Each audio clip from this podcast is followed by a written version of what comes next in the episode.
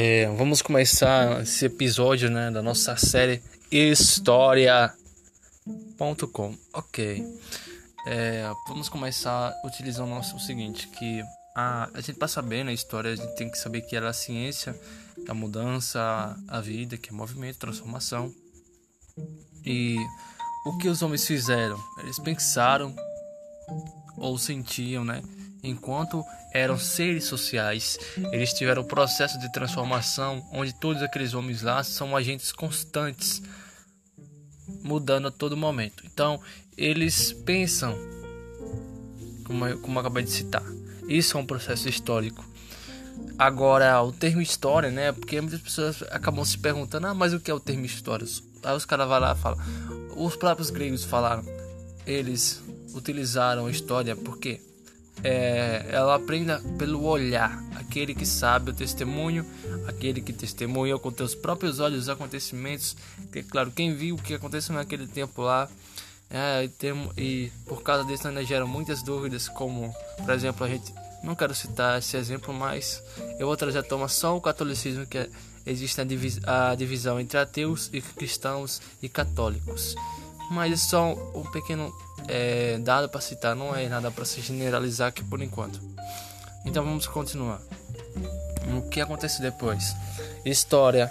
A gente aprende, né? Porque a gente olha aquilo que sucede dinamicamente e temos uma influência do Heródoto que deu o título de Histórias, né? A sua cerca de pesquisas. O cara foi lá, pesquisou tanta coisa que o, é, teve a famosa é, pesquisas médicas, caso é, guerras médicas, desculpem. É, esse termo que eu falei agora, guerras médicas, assumiu o sentido né, particular de estar tá buscando conhecimento de coisas humanas, do saber histórico. Isso estava. É, tava, os resultados dessa guerra estavam compilados na história. E a gente tem o sentido né, nessa palavra história porque é muito forte quando a gente pega esse sentido que é é, os quais se manifestou, né, manifesta ou se manifestaram da vida na humanidade, na realidade do movimento da gente, do mundo, das coisas. O que acontece é que na obra histórica do, da observação da realidade a gente pega um relato escrito, né? A gente é o homem é o agente que faz a história. Cultura é uma maneira de manifestar um grupo de humanos, o, o conjunto de diversas palavras naturais, espirituais. E isso se convive se atuam, se comunicam, têm experiências coletivas, transmitem através de vias simbólicas para a gente, né? Para a geração que está vindo. Então, ele, no caso, né? No meu caso também, eu estou aprendendo muita coisa. Vocês estão, que vocês estão ouvindo esse áudio, então, aí tem uma geração que aprende, vai aprendendo.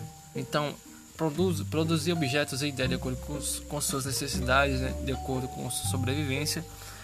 Aí pega muitas fontes históricas para estudar e pega aqueles vestidos que trazem a reconstituição do passado, como animais velhos, utensílios fósseis, ruínas de templos, palácios, etc.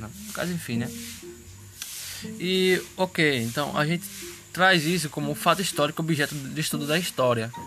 E isto é extensivo e reversível e de repercussão social. É, tá ficando um grande episódio aqui. No próximo áudio a gente vai tá explicando né, sobre outras coisas lá. Principalmente sobre o patrimônio cultural e história. Para quem vai servir história né, ao decorrer também do tempo, a gente vai explicar. E como tá completando 4 minutos, espero que vocês tenham gostado desse áudio. Valeu!